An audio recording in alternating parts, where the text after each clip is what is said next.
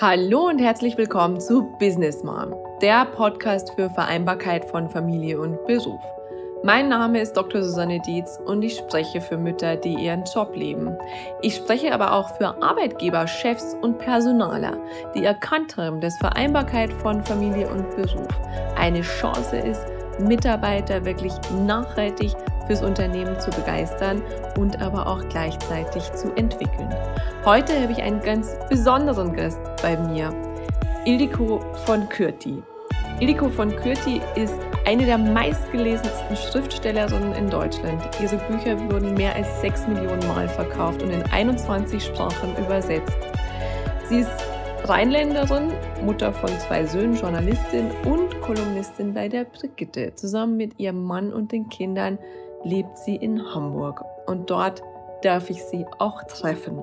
Es ist ein heißer Sommertag, als ich in Hamburg ankomme und es ist aber auch ein ganz besonderer Tag für mich.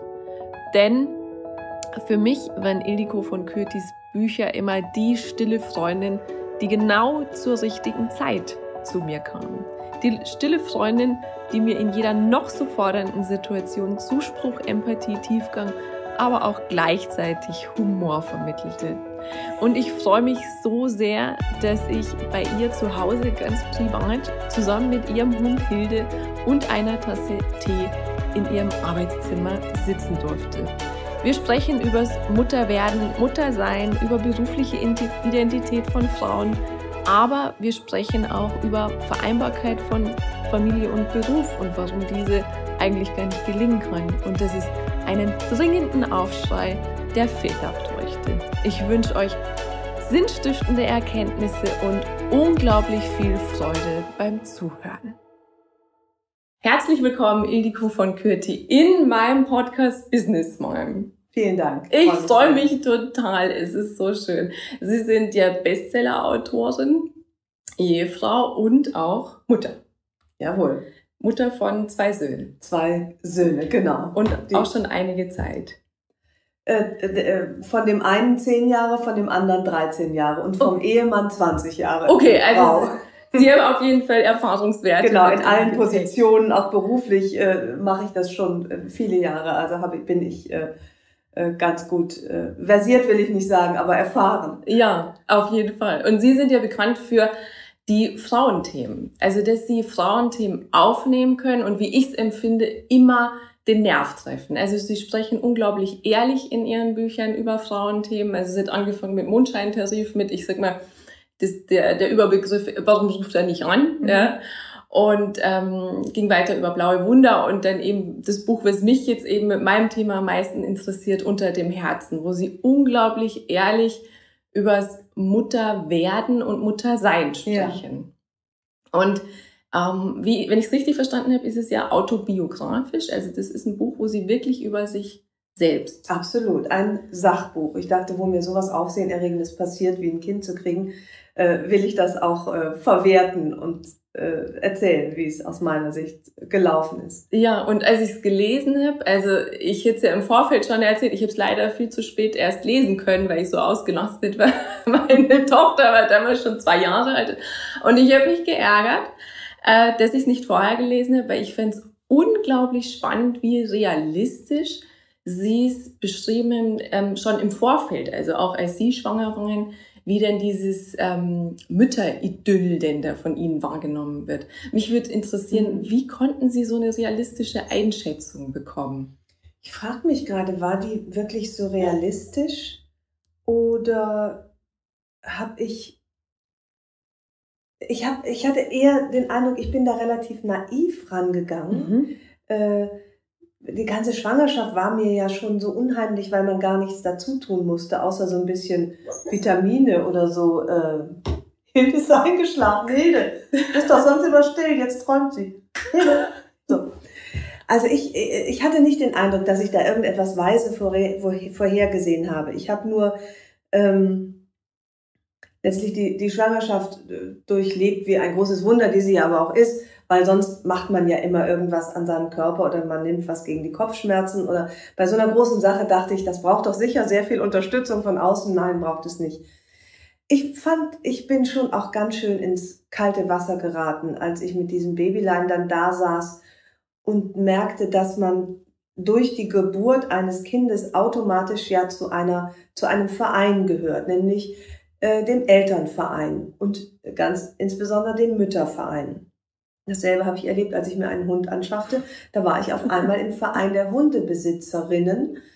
Und das ist etwas, wo man ja erst reinwachsen muss. Und, und da entstehen dann Fronten und man weiß erst gar nicht, auf welcher Seite stehe ich denn, bis man bemerkt, oh, du fütterst aus dem Gläschen wahlweise, ah, du fütterst Trockenfutter beim Hund.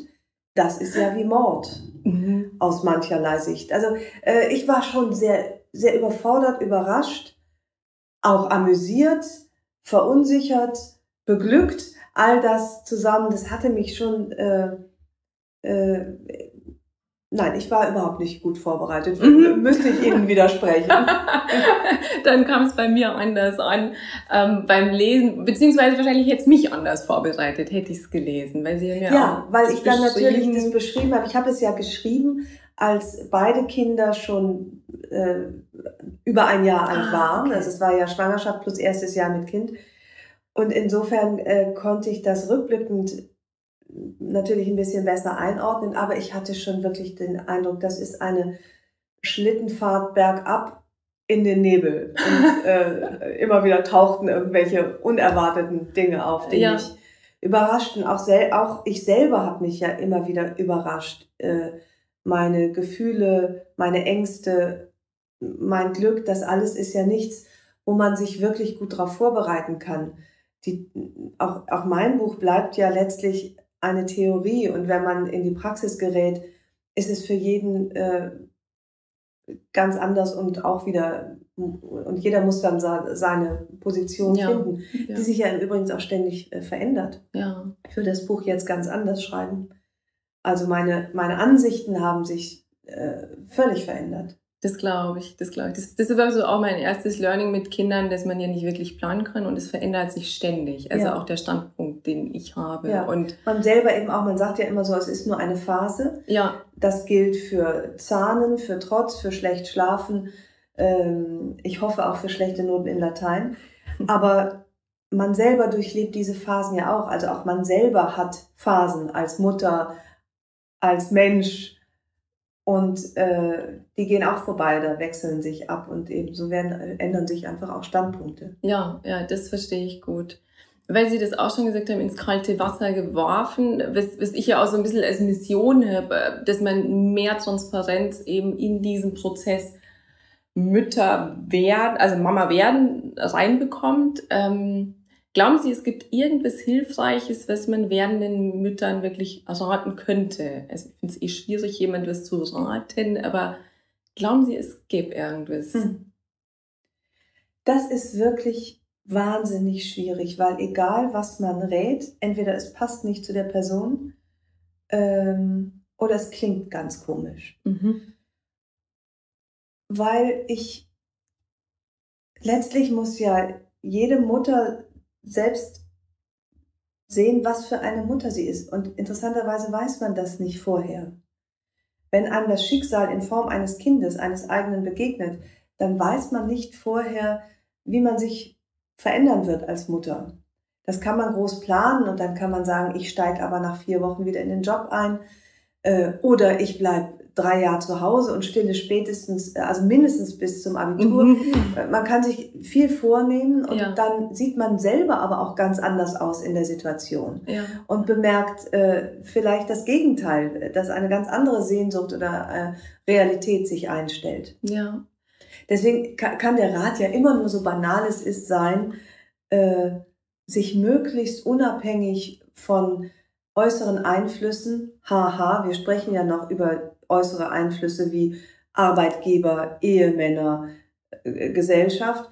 Äh, trotzdem sage ich das jetzt mal, sich möglichst äh, unabhängig davon bewusst zu werden, was ist mein Wunsch, wie möchte ich mit diesem mhm. Kind leben und was entspricht mir und dem Kind am allermeisten. Ja, ja.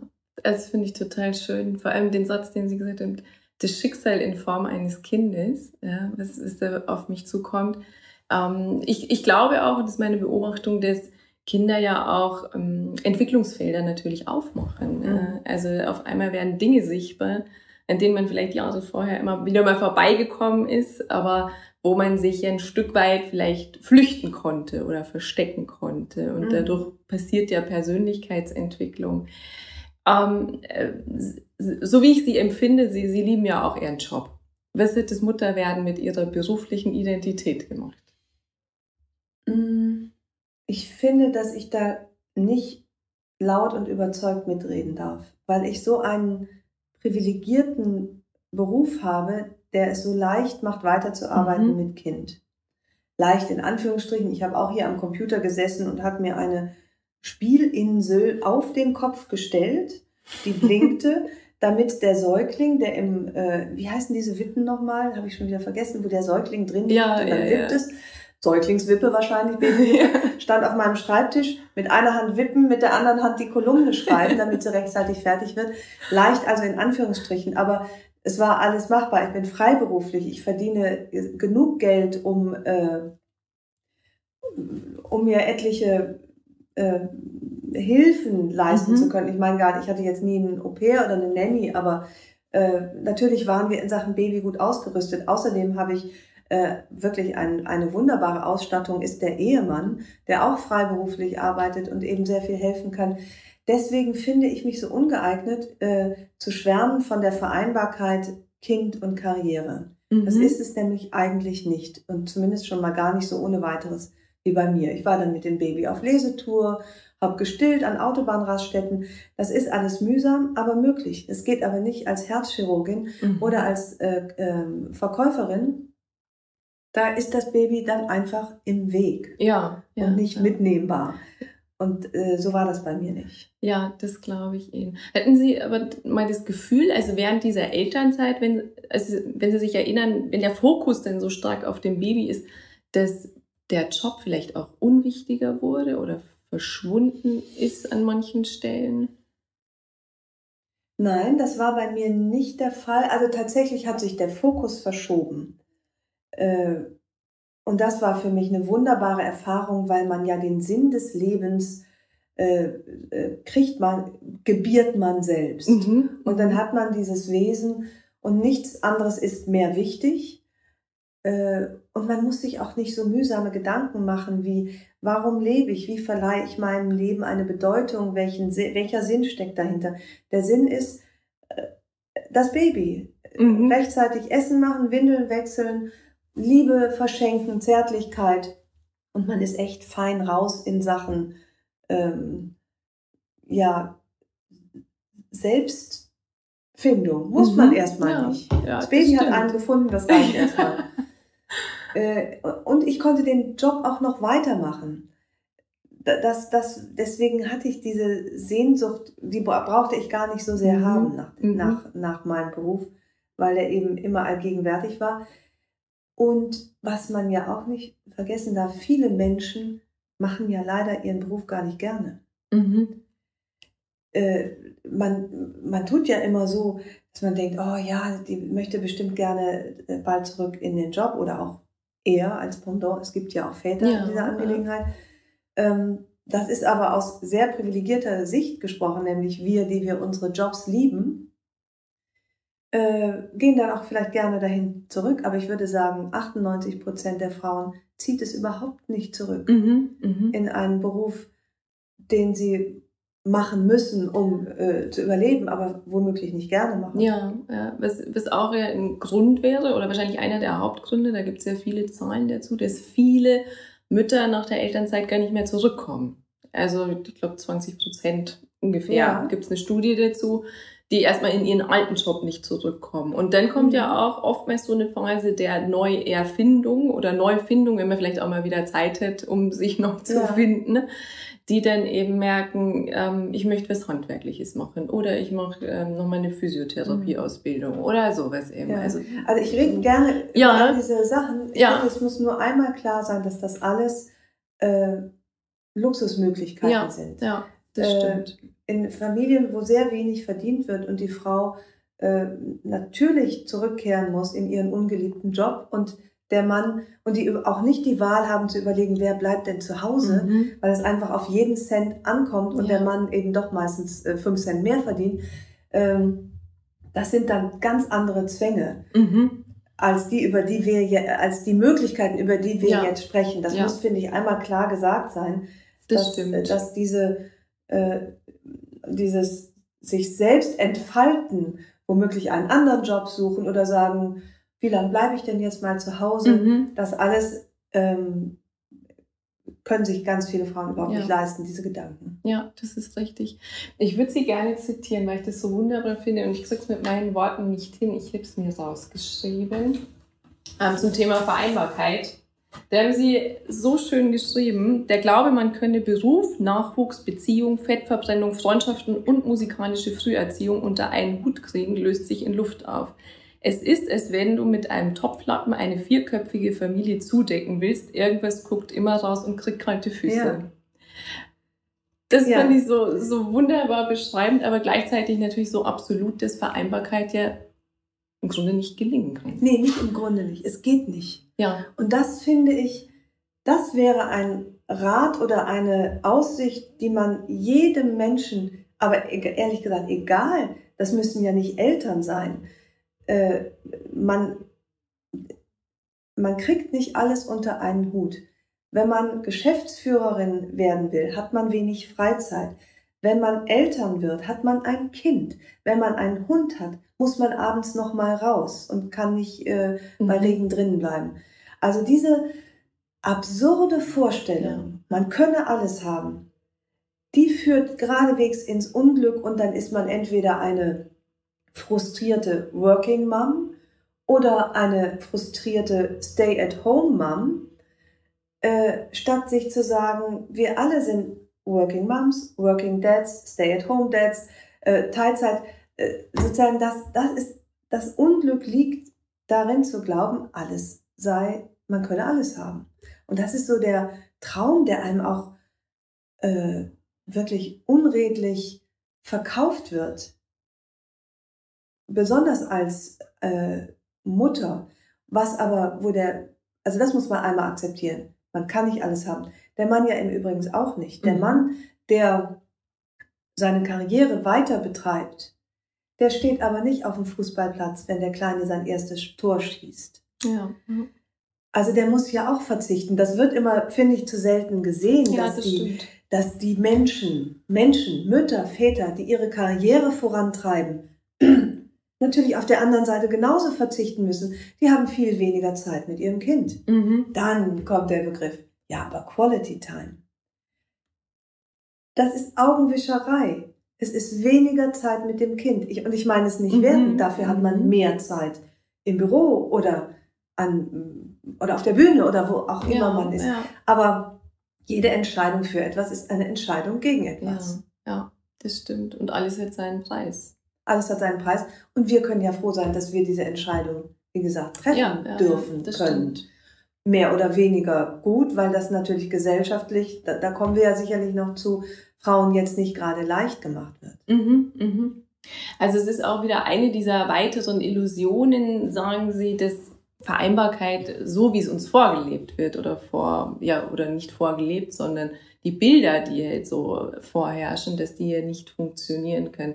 Und das war auch noch so ein Punkt, der, der mich in ihrem Buch so fasziniert hat, dass sie auch das sehr klar gemacht haben. Sie haben auch in einem Satz so ähnlich gesagt, ähm, es kotzt sie an, was wir Frauen uns gegenseitig antun. Also es ist ja nicht mehr nur die Gesellschaft, die Arbeitgeber oder die Männer, sondern es sind ja die Frauen untereinander die diese Ideale so hochhalten. Also sei es jetzt Vereinbarkeit, sei es jetzt eben Stillen bis zum Nimmerleinstag. Ähm, ich habe mich immer gefragt, wieso tun wir das? Also wir tun das ja nicht nur beim Müttersein, wir tun das ja auch beim Schlanksein, beim Schönsein, beim was auch immer. Warum tun das Frauen untereinander? Das tut man, beziehungsweise Frau, und da sind Frauen leider besonders affin, finde ich, und gut drin, denke ich, durch die Abwertung der anderen sich selbst aufzuwerten.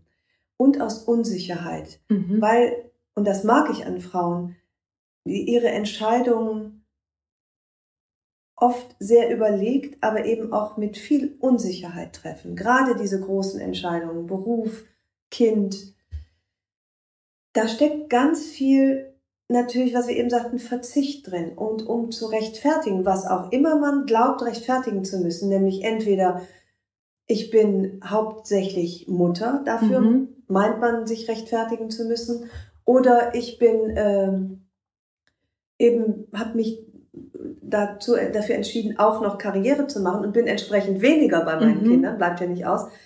Beide Positionen äh, hat, bei beiden Positionen haben Frauen den Eindruck, sie müssten sich rechtfertigen. Mhm.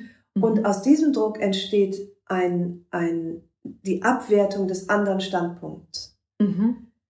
Um den eigenen zu rechtfertigen. Ja. ja. ja. Und dass man sich rechtfertigen muss, da steckt ja schon äh, das Problem, mhm. dass man nicht erhobenen Hauptes sagen kann, ja, ich wähle diesen Weg oder ich wähle diesen Weg. Mhm. Ja, im, im Grunde läuft ja alles auf das Thema bewusste Entscheidung dann hinaus. Also auch das, was Sie vorher gesagt haben, mit dem, man ist halt immer hin und her gerissen zwischen Job und Familie und ob man das hinkriegt. Aber ich muss mich im Grunde für einen bestimmten Zeitraum vielleicht auch bewusst entscheiden, jetzt bin ich Mutter und jetzt ist der Job halt Prio B und muss sich dementsprechend vielleicht irgendwie unterordnen. Auch Frauen, die arbeiten müssen, aber ich muss bewusste Entscheidungen treffen. Und dann kann ich mich ja auch hinstellen und kann sagen, ich habe es bewusst entschieden und bin, mhm. so hoffe ich ja auch, ähm, resistenter gegen diese Angriffe, die da permanent kommen. Ja, da, das wäre das Ideal, die mhm. bewusste mhm. Entscheidung, die äh, im besten Falle noch äh, gesellschaftlich und familiär vom Mann so mitgetragen wird. Aber man kann sich diesen Einflüssen so schlecht entziehen. Ich wäre heute eine ganz andere Mutter, als ich war, als mein erstes Kind zur Welt kam. Mhm. Ich dachte nämlich, das Kind gehört eigentlich so schnell wie möglich weg. Äh, in die, also so schnell wie möglich, ja, ja. aber mit einem Jahr auf jeden Fall in die Kita. Das äh, schien mir sinnvoll. Schien mir auch vor mir selbst am besten zu rechtfertigen, dass man sagt, ja, man möchte ja auch dann wieder ein eigenes Leben haben. Das kann man so entscheiden. Ich habe es ja auch so entschieden. Ich weiß nur heute, dass ich da äh, eher aufgrund einer Beeinflussung, nicht von meinem Mann, sondern sozusagen dieses, mhm. dieses Stereotypen, auch was eine gute Mutter zu sein hat, nämlich eine, die dann auch ihr Kind loslässt und die wieder arbeitet. Das ist ja auch eine gesellschaftliche. Forderung mittlerweile. Heute würde ich viel mehr Zeit mit meinen Kindern verbringen. Mhm. Ich weiß nicht, ob ich sie mit einem Jahr schon in die Kita gegeben, geben würde heute. Ich würde, ähm, das, ich würde das, glaube ich, nicht mehr machen, weil ich diesem Idealbild der ja. Mutter, die nämlich ihre Kinder dann auch gehen lässt, um auch wieder ordentlich zu arbeiten, müsste ich auch nicht mehr entsprechen. Ja, ja. Das ist nämlich sozusagen die andere, die Kehrseite der Medaille ist, dass Mütter auch äh, gar nicht mehr genießen können, sich vielleicht, wenn sie die Möglichkeit haben, voll einzulassen aufs Muttersein und zu sagen, nee, wisst ihr was, ja, ich weiß, ist jetzt angesagt, das Kind schon mit einem halben Jahr abzustillen und dann schnell in die Kita, mache ich nicht. Mhm. Ich gehe so voll auf in dieser Mutterrolle, das gönne ich mir noch länger. Ja, ja.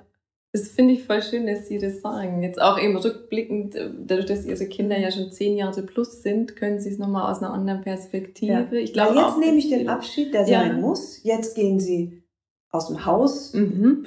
mit Schrittchen für mhm. Schrittchen. Der zweite kommt jetzt, ist jetzt gerade in die weiterführende Schule gekommen. Äh, mit der Große mit 13 organisiert sein Leben in großen Teilen selbst. Den sehe ich dann äh, Tage, nicht tagelang nicht, aber einen ganzen Tag mal nicht. Also ich, jetzt muss ich loslassen und, und äh, sehe umso mehr, an welchen Stellen ich früher, wie ich finde, auch zu viel losgelassen habe. Mhm. Und wenn man den Luxus sich erlauben kann, zu sagen, mein Lebensinhalt sind jetzt die Kinder, dann muss das auch gewertschätzt werden. Ich, übrigens spreche ich immer auch von Vätern im besten mhm. Fall. Mhm. Weil wenn Väter äh, beruflich sich das genauso leisten könnten, hätten wir ja schon ganz andere Möglichkeiten. Ja, ja. Auch für Mütter. Ja, lassen Sie uns doch gerne mal auf die Väter gucken, weil das ist auch immer so ein Thema, auch bei einem Vereinbarkeitsthema oder generell beim, es geht immer um Mutterwerden, es geht auch um Elternwerden oder um Vaterwerden. Ja. Wir rutschen ja immer ein bisschen durch. Ähm, welche, welche Rolle kommt denn den Vätern so, wenn es ums Thema Vereinbarkeit geht? Naja, erstmal sind sie bedauerlicherweise meistens die besseren Verdiener. Mhm. Und damit ist die Frage, wer bleibt zunächst zu Hause, schon äh, rein äh, finanziell überhaupt keine Frage mehr. Da sind wir dann sozusagen großgesellschaftlich bei einem anderen Thema von Equal Pay bis, äh, mhm. bis was sind auch Väter, Familien bereit, an Einbußen hinzunehmen, dafür, dass die Väter auch mal zu Hause bleiben. Das man, man kann auch äh, insofern nicht alles haben, wenn man wirklich Anteil nehmen will an der Erziehung des Kindes, muss man womöglich auch äh, auf einen Teil seines Gehalts verzichten. Mhm. Und ich will das nicht so leicht hinsagen, ja. weil das oftmals eben nicht geht. Ja. ja. Äh, äh, es wäre aber schön, wenn es möglicher gemacht würde.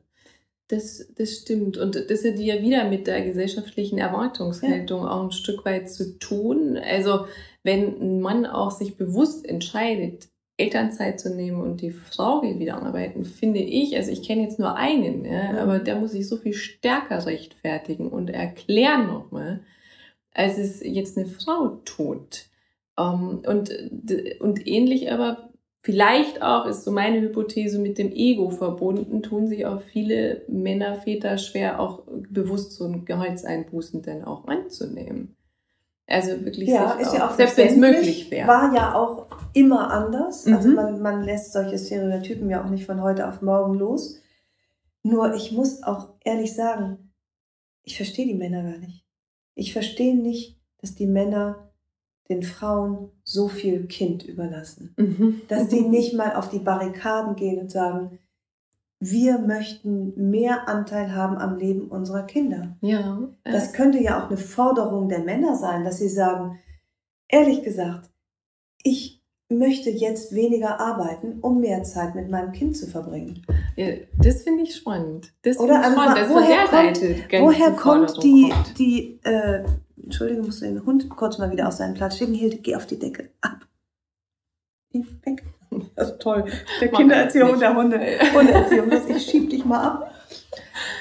Also, so rumgesehen, ne? warum geben sich Männer mit so wenig zufrieden? Ja, ja, das stimmt. Das habe ich mich auch schon gefragt. Also, warum, warum sagen die nicht von sich aus, ich will doch jetzt dabei sein eben bei dem ja. ersten Fußballspiel. Oder ich möchte auf jeden Fall bei der Einschulung dabei sein. Da haben wir jetzt ja auch schon. Ja, oder viel ja. mehr. Ich möchte jetzt vielleicht äh, das ganze Jahr zu Hause bleiben. Oder ich, ich möchte eigentlich bis die Kinder aus dem Haus sind, weniger arbeiten. Mhm, mh. Da wir ja so wahnsinnig lang leben und immer länger leben, könnte man das doch vielleicht auch hinten dranhängen. Ja, ja. Ja, das stimmt. Das stimmt. Und was, was ich jetzt beobachtet habe, jetzt äh, darf ich von meinem Mann erzählen, ich glaube, er hört den Podcast eh nicht, das finde ich so Aber es ist was Positives.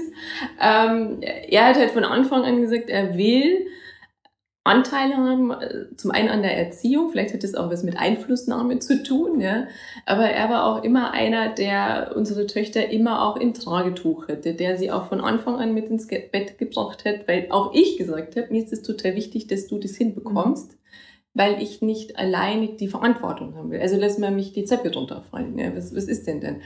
Und da muss ich aber andersrum auch sagen, dass ich glaube, dass auch viele Mütter da was abgeben müssen. Also viele halten das auch gerne fest. Also dieses Privileg und diese Macht ein Stück weit, ähm, ja, dass sie eben nur die Kinder ins Bett das bringen können. Das stimmt total. Mütter, Mütter müssen abgeben, nicht immer gleich kreischen, ach, du hältst ihn verkehrt mhm, rum oder mhm. äh, so geht das nicht. Es geht so, es geht anders. Väter fassen ihre Kinder anders an. Ist aber auch gut. Ja. Bloß ja. äh, und äh, die Windel mal falsch rumzukleben, ist nicht tödlich, ja, es ist lehrreich. Ja. Also das stimmt. Das Abgeben ist wahnsinnig schwierig. Ich bin jetzt in einer anderen äh, Phase des Abgebens und des mhm, Loslassens. Mhm. Und das, was ich auch wirklich, wirklich schwer finde, einerseits den Kindern sozusagen zuzugestehen, ihr geht raus, aber ihr seid nach wie vor behütet und sich selber abzugrenzen und auch echt mal die Klappe zu halten. Ich fühle mich ja immer betroffen. Ja. ja. Ich, ich habe das jetzt während Corona äh, bemerkt. Unser Haus ist, ist äh, groß genug, als dass man sich in, äh, zurückziehen mhm. kann. Mein Mann macht das auch immer. Auch im Alltag. Mein Mann arbeitet zu Hause, ist im Arbeitszimmer, macht die Tür zu. Mhm. Dann interessiert den nicht, ob es klingelt, ob sich die Kinder total laut mhm. streiten, ob ich irgendwie rumschreie und äh, sage, ich gehe ins Heim. Der, der, kommt einfach nicht raus, weil jetzt ist Arbeit. Und ich konnte, ich kann nicht zu Hause arbeiten, ja. wenn die Kinder da sind. Mhm. Und das liegt nicht an denen, es liegt an mir. Weil ich mhm. alles auf mich beziehe und weil ich mich nicht abgrenzen kann. Ja, das ist ein guter Punkt. Das ist ein total guter Punkt. Also, dass wir Frauen da schon auch stärker in die Verantwortung gehen müssen. Nee, so müssen noch nicht mal. Sollen sie doch alleine mal streiten. Ich muss auch nicht immer wissen, wer hat geklingelt. Also, dann ist ja auch mein Mann da. Aber es klingelt und ich frage, wer war's? Ja. Statt schön oben sitzen zu bleiben und weiter zu schreiben. Unten wird sich gestritten. Ich rufe von unten, von oben, worum geht's denn? Und jetzt haltet mal die Klappe oder benehmt euch. Statt zu sagen, es regelt sich schon von alleine. Und da sind Mütter natürlich irgendwie, finde ich, viel unlässiger. Ja, ja, ja. Auch mit der, auch so einfach mal fünf gerade sein zu lassen und sagen, okay, in deinem Zimmer riecht es wirklich nicht gut, womöglich vermodert irgendwo ein, ein Basketballschuh. Weißt du was, ich mache jetzt einfach mal die Tür zu und interessiere mich nicht weiter. Das fällt Müttern viel, viel schwerer als Vätern. Ja, das stimmt. Das stimmt. Das ist, aber ich, ich frage mich gerade, woran liegt's? Ist es irgendwie hormonell, genetisch, gesellschaftlich? Ich habe dieses äh, Obergluckengehen, was glaube ich viele haben. Und man ist ja auch als Mutter so von Anfang an so zuständig. Das ist ja, ja auch von der ja. Natur her. Man ja. ist eben doch die Nahrungsquelle, man gebiert. Das ist eine so enge. Symbiose, dass der Abschied natürlich auch schwerer ist. Das, das Loslassen und auch diesen, oh, ich weil ich will es gar nicht Perfektionismus nennen, aber es ist schon ein bisschen so. Also, weil ich erlebe das jetzt, ist jetzt uns, unser spezieller Fall, mhm. dass ich merke, mein Mann ist in vielen Dingen sehr viel entspannter als ich. Also, wenn es um Bettgehzeiten geht oder auch um Ernährung oder so. Ja. Ja, ja. Also, dass wir da weiß nicht, vielleicht schon auch ein bisschen sozialisiert immer, die, die disziplinierten Mädchen auch schon immer und wir schon einen Plan im Kopf haben. Ich weiß es ja. nicht, wo sonst liegt. Ich überlege jetzt. Man macht sich laut. das Leben dadurch so schwer. Ja. Und den anderen im Übrigen ja. Übrigen ja auch. Dass man denkt, die Welt geht unter, äh, wenn das Kind statt um acht mal erst um neun mhm. im Bett ist. Mhm. Da bin ich auch so unentspannt. Oder Beispiel Kofferpacken für den Urlaub. Ich bin eigentlich fürs Kofferpacken zuständig. Wenn ich das mal nicht mache, Gefühlt fährt mein Mann mit drei T-Shirts und zwei Hosen für die Kinder. Das ist viel weniger Last. Und es kommt immer irgendwie hin. Ja, ja, ich hingegen komme mit einem Berg sauberer Wäsche zurück, die ich geschleppt habe, die dann aber auch nicht mehr sauber ist, weil es ja im Koffer alles stinkt. Also das ist so das beste Beispiel für, wie schwer kann man sich das Leben eigentlich machen. Das stimmt, das stimmt. Den Fall hätten wir auch schon, das fällt mir gerade ein, da hätte mein Mann mal für meine Tochter gebracht und er hätte in der Tat für eine Woche keine Unterhosen dabei.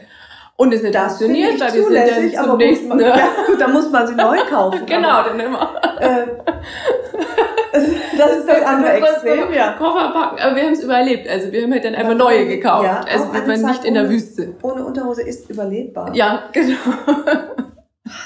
Also da würde ich mir für mich und für viele Frauen, ich kenne, mehr Lockerlassmöglichkeiten wünschen. Aber das wir macht man sich das Leben so schwer mit. Üben in Gelassenheit und womöglich können wir uns da wirklich von den Männern was abschauen. Vielleicht auch nicht von jedem, aber von vielen. Ja. Also ich glaube, ich, ich spreche ja immer ungern in Frau ist so, mhm. Mann ist so, aber ich glaube, da, da macht es echt einen Unterschied. Ja, den Eindruck habe ich auch. Ja, das stimmt. Jetzt haben Sie vorhin auch nochmal angesprochen, so die gesellschaftlichen Bilder der Mutter, die wir haben. Glauben Sie, die sind nicht mehr zeitgemäß oder oder überhaupt, welches Bild nehmen Sie so wahr? Also, was ich nicht zeitgemäß finde, sind Bilder. Mhm. Idealbilder, mhm. schon gar nicht. Mhm. Die sind ja nie zeitgemäß. Ja. Ja. Was natürlich nicht mehr in Frage kommt, ist die, ist die Frau, die in ihre Rolle gezwungen wird, die, die kein, ja, nahezu kein Mitspracherecht hat, äh, das ist ja zum Glück passé. Aber was ich eben sagte, es, es gibt so viele Bilder von Müttern und mittlerweile auch von Vätern. Vätern waren, waren doch genauso in diese schreckliche Rolle des Ernährers mhm. gezwungen. Was ich eben sagte, haben nie opponiert. Letztlich waren die Frauen es, die opponiert haben. Aber was ich eben nicht, was ich eben sagte, ich, hab nie, ich verstehe gar nicht, warum Männer jahrzehntelang ihre, ihre vermeintliche Macht so behaupten wollten, es immer noch tun, statt zu sehen, was sie alles nicht haben. Ja, ja. Und wie viel mehr wir haben könnten, wenn wir auf beiden Seiten teilen würden. Mhm, mhm. Und, und da wäre jetzt auch wieder das, das Thema Vereinbarkeit. Also da gibt es ja auch diese Vorstellung davon, dass wir alle unsere Arbeitszeit ein Stück weit reduziert. Also wenn wir vom normalen mhm. Angestellten-Arbeitsverhältnis mhm. ausgehen, ja. Meinetwegen 30 Stunden arbeiten jeder und dadurch würden ja diese 10 Stunden schon mal überbleiben bei mhm. jedem, um ja. dann eben dieses Thema Vereinbarkeit hinzukommen. Aber mein, also mein Gefühl ist, dass wir da ganz weit weg sind. Ich glaube ehrlich gesagt nicht, weil mein ja? Eindruck ist, dass ähm, die Arbeitnehmer, die jetzt heranwachsen, Mhm. Die haben ganz andere Ansprüche ans Leben. Es geht ja auch um Vereinbarkeit, ja. Äh, Arbeit und Freizeit. Mhm. Und äh, da ist mein Eindruck, wächst eine Generation heran, die sehr viel Wert legt auf eigene Zeit, mhm. auf, äh, auf Leben ohne Arbeit, auf Lebenszeit ohne Arbeit und auf eine Arbeit, die ihnen dann auch noch gefällt. Ja, die da kommt. Das ist ja auch das Thema Vereinbarkeit. Und die werden denke ich, schon dafür sorgen, dass auch für das Thema Kind mehr Zeit ist. Ja, Die ja. lassen sich nicht mehr so brutal einspannen in, in, ein, in, in ein enges Korsett äh, von sehr viel Arbeitsstunden. Mhm. Glaube ich mhm. nicht. Das ist schön. Also ich glaube, da wird es auf jeden Fall einen Umbruch geben, wenn dann jetzt Bestimmt. die jüngere Generation. Jetzt ja. muss ich sagen, also man erlebt es ja schon immer wieder, man sagt ja die Generation Y, die keine Führungsposition mehr möchte, mhm. auch diesen Sharing-Gedanken viel mehr. Ähm, und das stimmt schon. Und eben, wenn es eben weitergesponnen ist, und ich glaube, da haben Sie vielleicht auch schon einen guten Einblick durch Ihre Söhne, die ja jetzt bald in das Teenie-Alter oder vielleicht mhm. auch schon drin sind die das wahrscheinlich schon ganz anders leben und lernen. Also wie, wie Leben so sein wird, wie Zukunft äh, sein könnte. Ja, das hoffe ich. Wobei, ich kenne die Zahlen nicht, aber es gibt natürlich immer noch sehr viele klassische Familien, wo die Kinder erleben, dass der Papa arbeitet mhm. und die Mama zu Hause bleibt. Aber ich möchte das gar nicht verteufeln. Ja. Ich möchte nur, dass Kinder erleben, dass alles in Ordnung ist. So wie sie ja auch erleben, dass, äh, dass es schwule Eltern gibt oder lesbische ja, Eltern und ja. das hoffentlich auch irgendwann jetzt nicht mehr so eine große Sache sein wird, sollten sie erleben, es gibt Papas, die nicht arbeiten, es gibt Mamas, die nicht arbeiten, es gibt äh, Familien, wo beide arbeiten. Äh, also dass Selbstverständlichkeit gegenüber vielen Möglichkeiten entsteht. Ja. Das würde ich mir auch so wünschen, dass es wirklich wertungsfrei sein können und wir wirklich dann mal wegkommen von dieser Rechtfertigung oder warum ist es so oder jemand besser oder schlechter machen. Weil im Grunde geht es ja mhm. darum, wieder sich auf seine eigenen Werte zu besinnen. Und wenn eine Frau sagt, ähm, ich finde das super und kann es mir leisten, daheim zu bleiben, dann finde ich das ganz ja, wunderbar. Aber ja. das Thema, gut, das eine ist, kann man es sich aktuell leisten, dass ja. ein Verdienst ausfällt. Dann kommt man aber natürlich auch an den Punkt, wo man sagt, was wird aus dir, wenn dein Mann dich verlässt, womöglich? Mhm. Ist ja nicht ja, unrealistisch. Ja. Wenn die Kinder dich verlassen, ja. das ist äh, klar, die gehen irgendwann. Also ist es wirklich klug, sich äh, finanziell und auch praktisch äh, emotional so voll auf die mhm. Mutterrolle zu beschränken. Beschränken ist schon wieder so wertend. Ja. Äh, äh, und da bin ich ehrlich gesagt überfragt. Weil ich weiß ja, wie viele Frauen dann womöglich in, äh, in Armut landen. Ja, ja. Ähm, Alleinerziehende, die es so schwer haben. Dann ist das nämlich nicht mehr romantisch äh, mhm. äh, mit so viel Zeit für ein Kind, wenn man die Zeit nur hat, wenn man arbeitslos ist. Ja. Da, äh, da, da stimmt es dann wieder überhaupt nicht mehr. Also ich, deswegen wäre es schön, wenn, wenn, wenn es gleichmäßiger verteilt würde, mhm. dass das Risiko, ein Kind zu haben, für beide Parteien, nämlich Vater und Mutter und Arbeitgeber, äh, dass das gerecht verteilt ist, dass der Arbeitgeber, also wenn er einen Mann einstellt, mhm. genauso damit rechnen muss, dass der seinen Arbeitsplatz ja, ja. verlässt, um das kranke Kind aus der Schule zu holen. Ja, wenn das Risiko überall gleich ist, das wäre dann äh, eine Form von Gleichberechtigung, die auch gesellschaftliche Relevanz hätte. Ja, das ist ein guter Gedanke, das stimmt. Weil es ist ja wirklich, also erlebe ich schon von vielen jungen Frauen, die nach wie vor in Vorstellungsgesprächen, um, wenn sie um die 30 sind, damit konfrontiert werden. Ist ja nicht zulässig eigentlich diese mhm. Frage, mhm. aber möchten sie Kinder? Und ihnen dann suggeriert wird teilweise auch, sie wird ja bald Kinder bekommen und dann trotzdem noch der Mann den Vorzug. Das ist ja alles unter der Hand, aber es passiert ja, ehrlich gesagt immer auch, noch. Ich verstehe das doch. Ja. Solange man, äh, solange der Mann die sicherere Arbeitskraft ist. Ich, ich ein, ein Freund von mir hat äh, ein Unternehmen gegründet mit seinem letzten Penny alles reingegeben und hat dann eine Frau als an maßgeblicher Position eingestellt. Mhm. Zwei Monate später war sie schwanger. Mhm. Das hat ihn fast ruiniert. Ja, ja.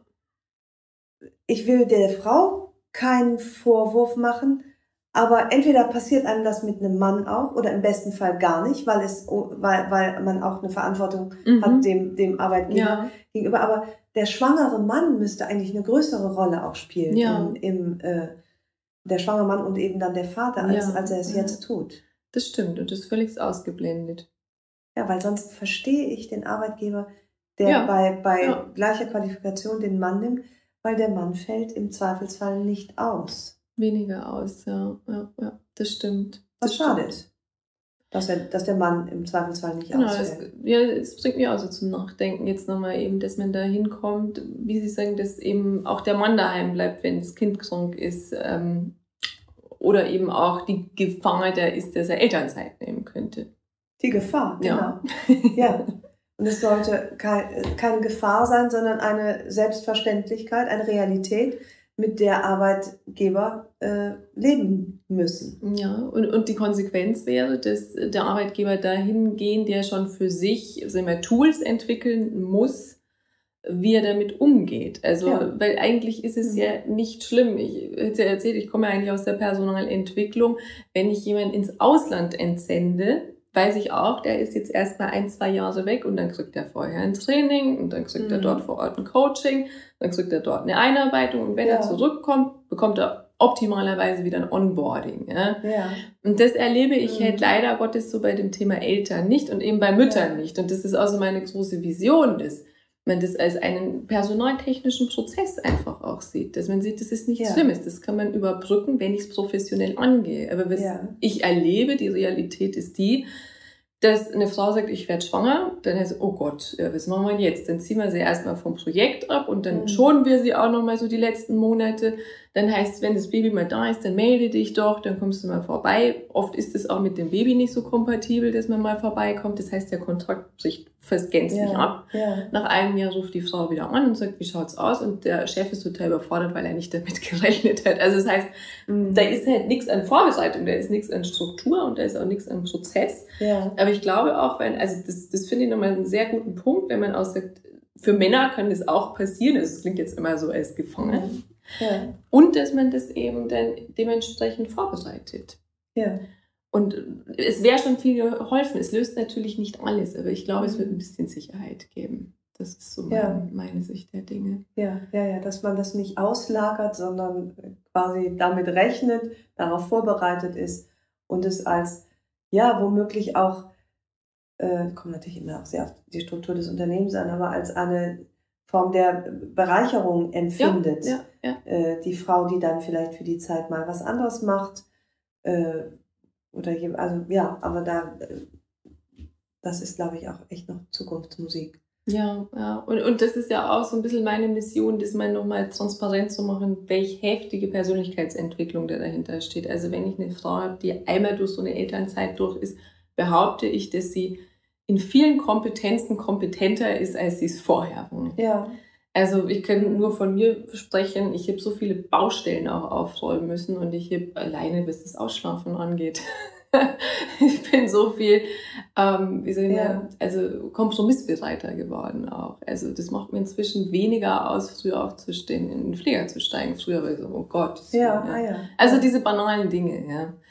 Mhm. Gut, jetzt, also ich könnte mit Ihnen ewig weiter sprechen. Ja, Aber jetzt stelle ich nochmal ganz zum Schluss, Sie haben das letzte Wort, diese unverschämte Frage, wenn es doch was gäbe, was Sie äh, werdenden oder eben ganz jungen Müttern raten könnten, was wäre das? Tja, im Moment, jetzt als, als abschiednehmende Mutter, mhm. Äh, würde ich wirklich raten, die Kinder als das wahrzunehmen, was sie sind. Eine äh, Zeit im Leben, die nie wiederkommt und die so unendlich kostbar ist und für die ich ähm, bereit wäre, relativ viel Einbußen in Kauf zu nehmen, weil das Investment in, in die in, in der, dass man damit tätigt, in den, durch das Zusammensein mit den Kindern, auch in die eigene Person, äh, das ist schon sehr, sehr viel wert. Und ich kenne eigentlich niemanden, der gegen Ende seines Lebens sagt, ich habe zu wenig gearbeitet. Aber ich kenne viele, besonders Väter, die sagen, ich habe viel zu wenig mhm. Zeit mit meinen Kindern verbracht. Die machen sich dann schön, die kriegen mit 63 noch ein Kind und da sind die aber sowas von dabei. Mhm. Und das, äh, das würde ich mir wünschen, dass man das im Hinterkopf behält, dass man mit der Entscheidung für ein Kind die wunderbarste und größte Entscheidung nicht nur des eigenen Lebens trifft, sondern auch äh, für das Leben des Kindes. Mhm. Ganz, ganz lieben Dank. Sehr gerne. War mir ein Danke Ihnen. Und mir erst. Schön. Von Herzen danke, dass du wieder mit dabei warst. Wenn du mehr zu Business Mom erfahren willst, dann besuch mich doch einfach auf Facebook, Instagram, LinkedIn oder Xing oder geh direkt zu meiner Business Mom Website unter www.businessmom.de. Dran denken, Sinn im Business schreibt man bei mir immer mit zwei N. Dort findest du alles zu meinem Podcast, zu mir und meiner Person, meinen Beratungen, Seminaren, Coachings, Büchern und auch Vorträgen. Ich freue mich auf dich.